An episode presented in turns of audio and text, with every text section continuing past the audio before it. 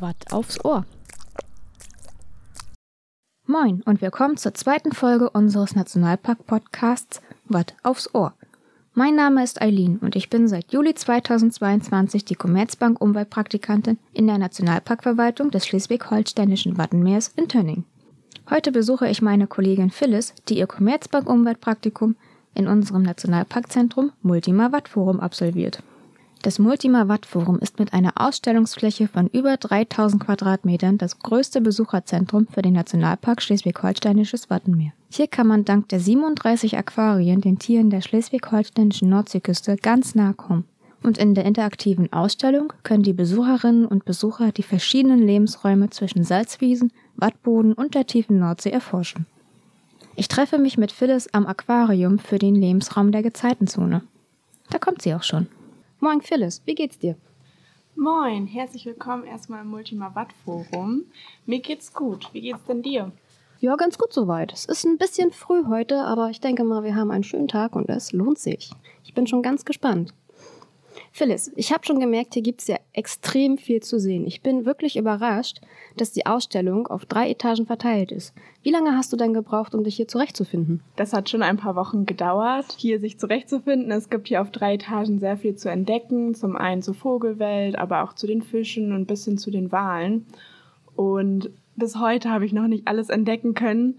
Es gibt immer wieder neue Sachen. Jeden Tag gibt es wieder was Neues zu entdecken. Das glaube ich.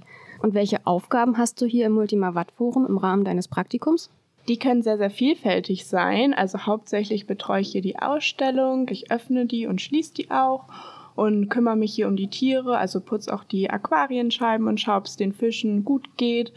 Und dann äh, führe ich auch noch Führungen durch mit verschiedensten Besucherinnen, zum einen von Kindergartengruppen bis zum Seniorenalter. Die können zu verschiedenen Themen abgehalten werden. Zum anderen gibt es auch noch Rallye-Bögen, die man vor allem mit Schulklassen durchführt. Und auch noch Laborarbeiten, dass man sich drei verschiedene Lebewesen aus der Nordsee auch unter dem Mikroskop anschaut.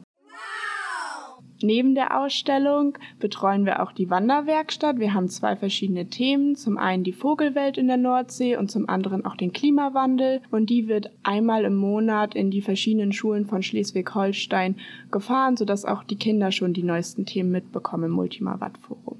Das klingt ja nach einem sehr umfangreichen Aufgabenbereich. Genau, jeden Tag hat man neue Aufgaben, jeder Tag läuft auch anders ab, es kommen immer neue Besucher, Klingt schon spannend. Da ist es bei uns in der Verwaltung etwas ruhiger. Was sind denn deine Aufgaben in der Verwaltung? Also ich studiere Kommunikationsdesign und Medien und bin in der Verwaltung hauptsächlich für äh, grafische Arbeiten zuständig. Das heißt also, ich gestalte Flyer, Plakate, nehme natürlich auch ein bisschen an den Außeneinsätzen mit unserem Infomobil teil und informiere Interessierte über unseren Nationalpark. Und aktuell arbeite ich natürlich auch an unserem Podcast. Super, das klingt echt interessant. Berichtest du auch über unsere Lebewesen hier im Multima Watt Forum? Natürlich. Wie hängt denn das überhaupt mit dem Multima Watt Forum zusammen? Also welche Beziehung hat die Nationalparkverwaltung mit dem Multima Watt Forum? Also das ist ganz einfach zu erklären. Das Multima Watt Forum ist ja das äh, Besucherzentrum vom Nationalpark Schleswig-Holstein das Wattenmeer. Das heißt also, es ist ein Teilbereich der Verwaltung und zwar der Fachbereich Bildung beziehungsweise eine Bildungseinrichtung von vielen.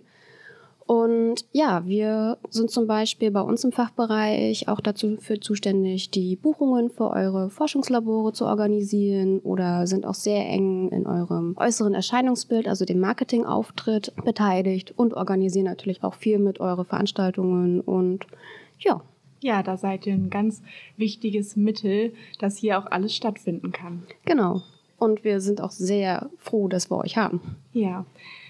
Dann würde ich mal sagen, gehen wir zum ersten Aquarium und schauen uns schon mal die ersten Lebewesen hier an.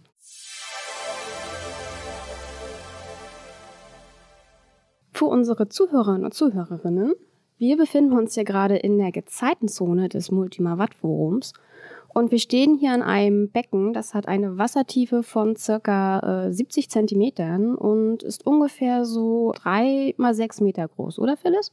Genau, das stimmt. Und es ist oben nicht abgedeckt. Das heißt also, wir haben einen uneingeschränkten Blick auf die Wasseroberfläche und die dort lebenden Tieren. Phyllis, was ist denn das Besondere an diesem Becken? Das Becken ist das Gezeitenbecken und hier wollen wir vor allem die Gezeiten darstellen, also Ebbe und Flut, wie wir das auch in der Nordsee finden und sehen. Und in der Nordsee ist es ja so, dass die Gezeiten sechs Stunden und zwölf Minuten dauern. Aber hier in dem Gezeitenbecken stellen wir das in anderthalb Stunden dar, sodass einfach jeder Besucher mal schauen kann, wie sieht die Ebbe aus und wie sieht die Flut aus und wie läuft auch der Prozess ab. Also weil gerade in der Natur mit so langer Zeit kann man das ja gar nicht so schnell beobachten. Hm, das ist ja spannend.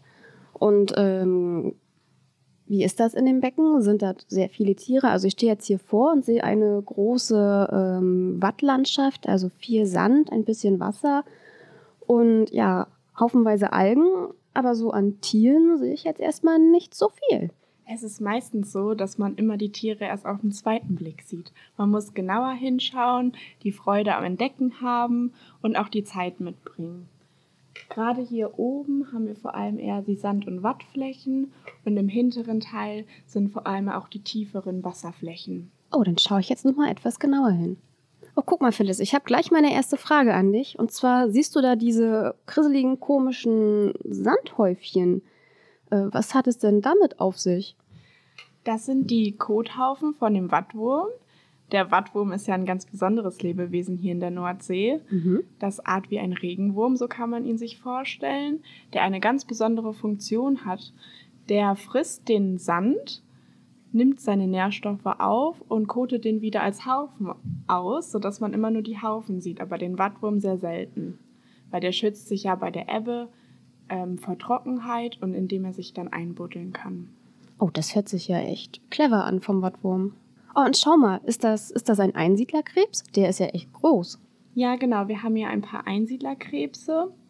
Die können sowohl in den tieferen Wasserbereichen sich zurechtfinden, als auch in Trockenheit, also auch an Land, wenn dann Ebbe ist. Und die Einsiedlerkrebse, die sind ganz witzig. Die ziehen nämlich in die Schneckenhäuser der Wellhornschnecke ein und die schützen ihr weiches Hinterleib. Also die haben so ein weiches Hinterleib, dass sie dann in die Schneckenhäuser ziehen, um sich davor zu schützen. Und die können auch sogar ihr Schneckenhaus wechseln.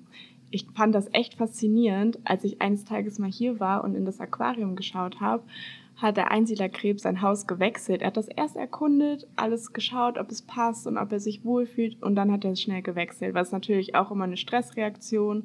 Ähm, ja, Wow, das war bestimmt ein ganz besonderer Moment für dich. Ja, das ist echt selten und dann muss man auch mal Zeit mitbringen und auch Ruhe, sich die Tiere genauer anschauen. Schon spannend. So, ich schaue jetzt hier noch mal ein bisschen in das Becken und sehe da im Sand so zwei kleine Augen hervorschulen. Das ist doch bestimmt eine Flunder. Genau, das sind hier die Plattfische.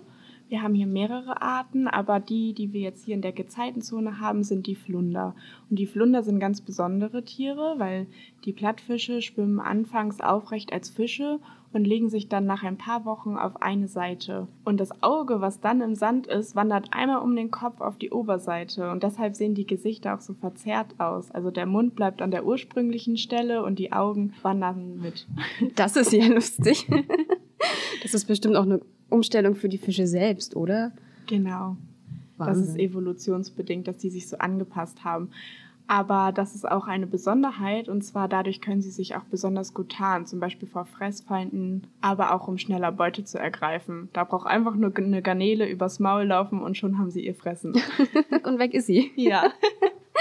hm, toll. Ähm, du hattest ja vorhin gesagt, äh, ihr stellt in dem Becken Ebbe und Flut dar. Und ja, wie ist das denn mit den Flundern? Buddeln sie sich dann auch bei Ebbe im Sand ein oder wie machen die das? Weil das Wasser verschwindet ja dann aus dem Becken. Genau, die Flunder, die haben sich an die Gezeiten angepasst und halten sich nur in den Wasserflächen auf. Also einmal in den tieferen Wasserbereichen, aber auch in den Prielen. Wir haben hier in der Mitte ein Priel. Das sind natürliche Wasserläufer im Watt, die dann auch bei Ebbe noch vollständig mit Wasser gefüllt sind und sich auch bis in die Salzwiesen ziehen. Und da bleiben sie immer in den Wasserflächen. Ah, okay, das wäre nämlich tatsächlich meine nächste Frage gewesen, was du denn mit Priel meinst. Aber super schön erklärt. Und die Priele sind doch bestimmt auch die Stellen, wo man draußen im Watt doch ziemlich aufpassen muss, oder? Genau, da kann schon mal eine ganz schöne Strömung entstehen, vor allem auch durch die Gezeiten, also durch Ebbe und Flut. Deshalb ist es auch immer wichtig, mit einem Wattführer rauszugehen, einfach weil das Wasser dann kommt und zwar nicht nur von hinten, sondern auch wirklich von allen Seiten und das Wasser dann wirklich mit einer enormen Kraft und auch mit einem enormen Druck sich zum Festland hinzieht. Ja, das kann schon sehr, sehr gefährlich werden. Da sollte man sich schon gut auskennen oder eben, wie du sagtest, äh, mit einem Führer oder einer Führerin unterwegs sein. Genau, und vor allem auch die Gezeitenzeiten Ja. betrachten. Die Tiden heißt das, glaube ich. ja, genau. Okay. Wie viele Flundern habt ihr denn in dem Becken? Die sind ja schon recht groß. So 20 Zentimeter haben die doch bestimmt schon. Ja, die haben schon eine ganz schöne Größe. Wir haben hier in dem Becken tatsächlich sieben Flunder. Aber die meisten Besucher entdecken nur drei, weil die sich echt gut tarnen können. Die können Ja. sogar ihre Hautfarbe an den Untergrund anpassen. Wow, aber das wird dann bestimmt ziemlich eng in dem Becken, oder? Sind die jetzt schon ausgewachsen oder werden sie noch größer? Die Flunder, die bleiben so klein. Wir haben aber noch viele andere Plattfische. Und zwar gibt es auch noch deutlich größere hier im Multimawatt-Forum. Und zwar zum Beispiel den Steinbutt. Der Steinbutt, der lebt hier in dem Großraumaquarium. Und der kann schon mal eine Länge von 60 Zentimetern bis einem Meter erreichen. Wow. Möchtest du sie vielleicht mal besuchen? Und natürlich, dann gehen wir jetzt einfach mal durch die Ausstellung. So, dann gehen wir mal von der Gezeitenzone weiter zu den anderen Becken. Wir gehen jetzt hier entlang bei der Miesmuschelbank. Was sehen wir denn da? Oh, hier sind ja haufenweise Seesterne. Die sind auch ganz schön groß. Die können einen Durchmesser von 50 Zentimeter erreichen. Und die fressen auch gerade die Miesmuscheln. Dann gehen wir noch mal weiter, tiefer in die Nordsee rein, entlang bei den Seegraswiesen. Hier sehen wir auch noch ein ganz besonderes Tier, und zwar die Grasnadel. Die sieht sehr ähnlich aus zu den Seepferdchen. Und die Seegraswiese ist auch ein ganz besonderer Lebensraum, wo es sehr viele verschiedene Lebewesen gibt. Und in den 1930er Jahren gab es eine Pilzinfektion. Deshalb gibt es nicht mehr so viele Grasnadeln und auch Seepferdchen in der Nordsee. Halten die sich genauso wie die Seepferdchen an den Algen fest? Die schwimmen auch eher im Grund und schwimmen auch so durch, den, durch das Seegras durch. Okay. Und was ist das da vorne?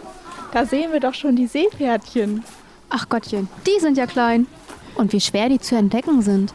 Die sind ja ganz unten am Seegras dran. Da muss man echt genauer hinschauen. Die haben nämlich nur drei Flossen. Da fehlt nämlich die Schwanzflosse bei den Seepferdchen. Deshalb hängen die sich immer am Seegras fest und sind auch eher schlechte Schwimmer. Das ist ja auch ähm, ungewöhnlich für ein Meerestier. Genau. Schau mal, da drüben geht's runter an die Walausstellung. Da hängt unser riesiges Pottwal-Skelett. Und der Pottwal wurde 1996 auf der Insel Röm gestrandet gefunden. Und das Originalskelett kann man da richtig bewundern. Der hat eine Länge von 18 Meter. Wow, das ist ja echt riesig. Vielleicht gucken wir da nachher auch noch mal vorbei. Gerne. Dann gehen wir jetzt mal zusammen ins Großraumaquarium zu den größeren Fischen, die auch in der tieferen Nordsee und auch im Atlantik leben. Ich bin sehr gespannt.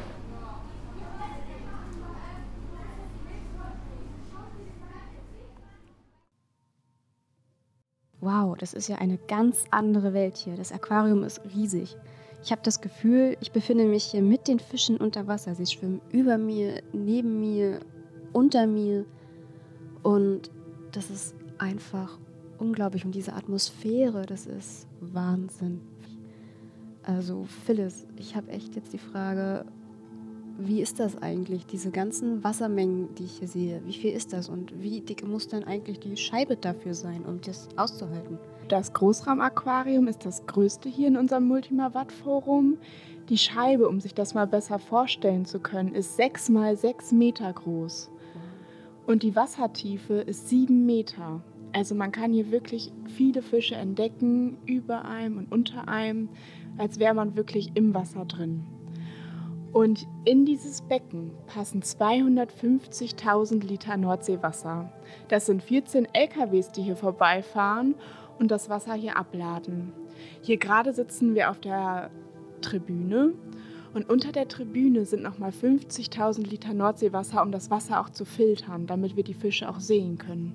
Das ist wirklich beeindruckend. Die Scheibe ist auch 36 cm dick. Wir haben hier auch ein Ausstellungsstück. Da kann man sich das nochmal bildlich gut vorstellen. Das liegt einfach daran, dass die Wassertemperatur 14 Grad beträgt und es hier deutlich wärmer ist. Und damit die Scheibe nicht beschlägt und damit sie auch den Wasserdruck aushält, ist die Scheibe so dick gewählt. Wow, du meinst ja diesen ungefähren Wasserkasten, der hier steht, oder? Dieser Block? Genau, da setzen sich auch meistens die Kinder drauf. Lädt auch förmlich dazu ein.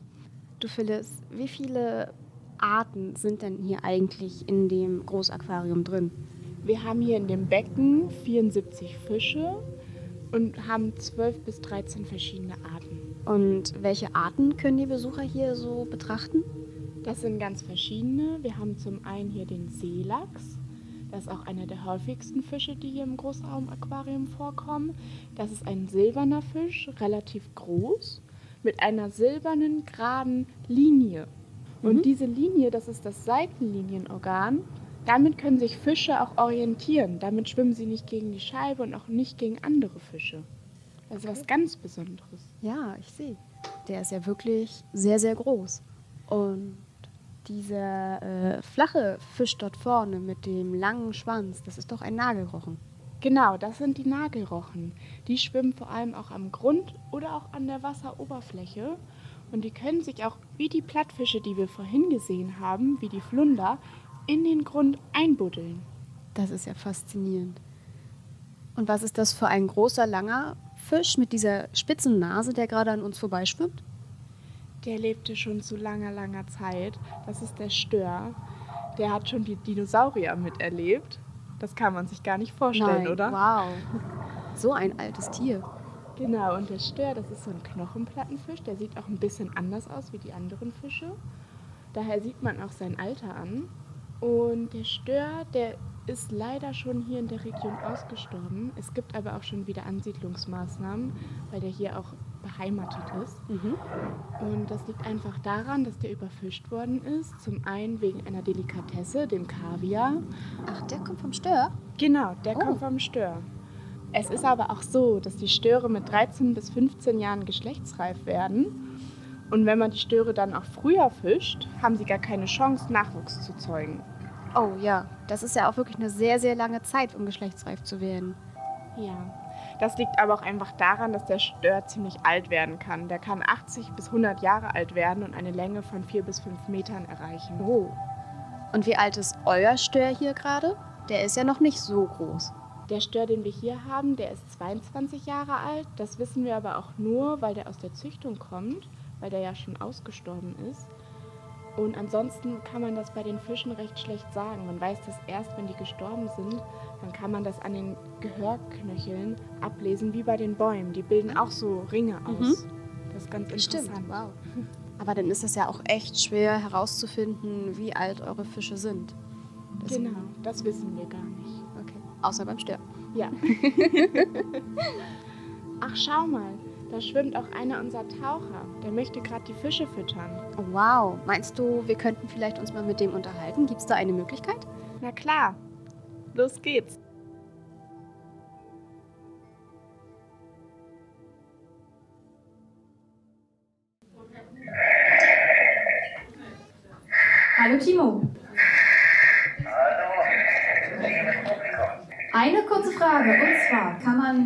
Weibchen bei den Fischen voneinander unterscheiden?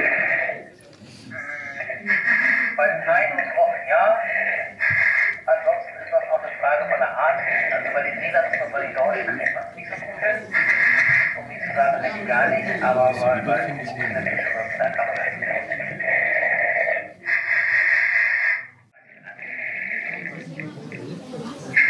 Da oben in der dritten Reihe ist auch noch eine kleine Art.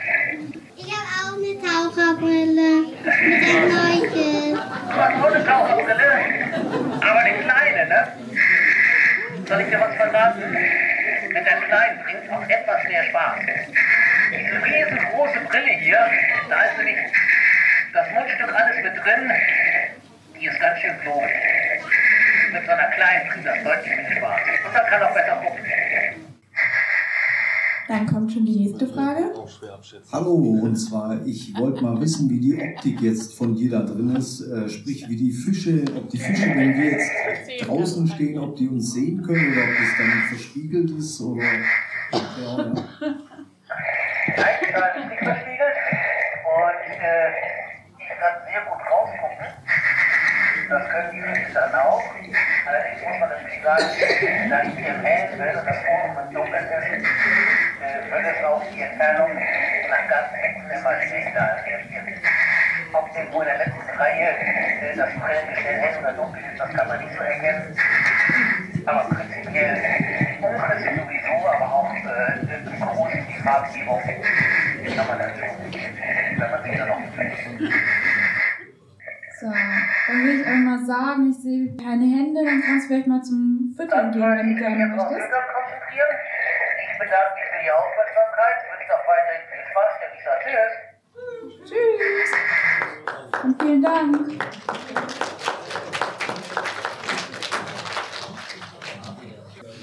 Das wäre jetzt eine spannende Vorstellung. Vielen Dank, Phyllis.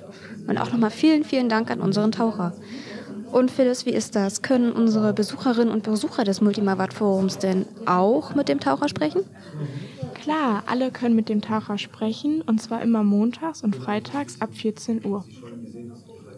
Ah, das hört sich doch spannend an. Kommt gerne dann mal vorbei und schaut dazu.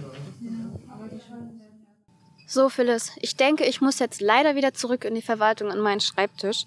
Aber ich finde, es ist unglaublich, wie viel es hier im Nationalparkzentrum Multimavat Forum zu entdecken gibt. Ich kann mir gut vorstellen, dass unsere Nachfolgerinnen und Nachfolger in den nächsten Folgen viele spannende Themen hier noch besprechen werden. Beispielsweise könnte man doch auch eine Sonderfolge über eure Wahlausstellung machen. Das stimmt, das wäre bestimmt richtig spannend. Aber im nächsten Jahr kommt noch ein ganz neuer Ausstellungsbereich dazu. Mit einem ganz neuen Lebensraum und mit neuen Tieren. Das hört sich spannend an. Tja, damit befinden wir uns auch am Ende unserer Podcast-Folge. Und nun möchte ich dir noch unsere Schlussfrage stellen, die wir an allen Podcast-Folgen zum Ende hin stellen.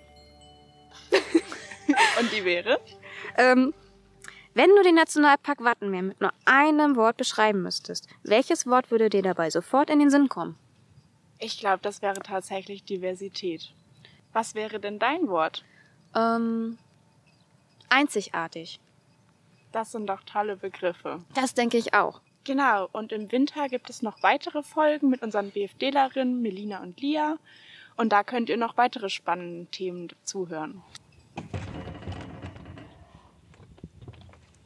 Bis dann, es hat mich gefreut, dass du hier im Multima warst. Ich hoffe, du hattest auch ganz viel Spaß und noch einen guten Weg in die Nationalparkverwaltung. Vielen, vielen Dank. Also ich werde euch hoffentlich noch öfter besuchen. Es ist Das- sehr spannend hier. Bis bald.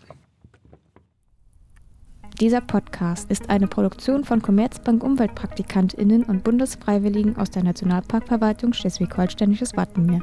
Für mehr Informationen schaut gerne auf unserer Website www.nationalpark-wattenmeer.de, auf unseren Instagram-Kanal at nationalpark-wattenmeer oder unserer Facebook-Seite Nationalpark Wattenmeer Schleswig-Holstein vorbei. Anregungen oder Fragen könnt ihr gerne über die sozialen Medien an uns schicken. Bedenn, hör mal, wer der Toe.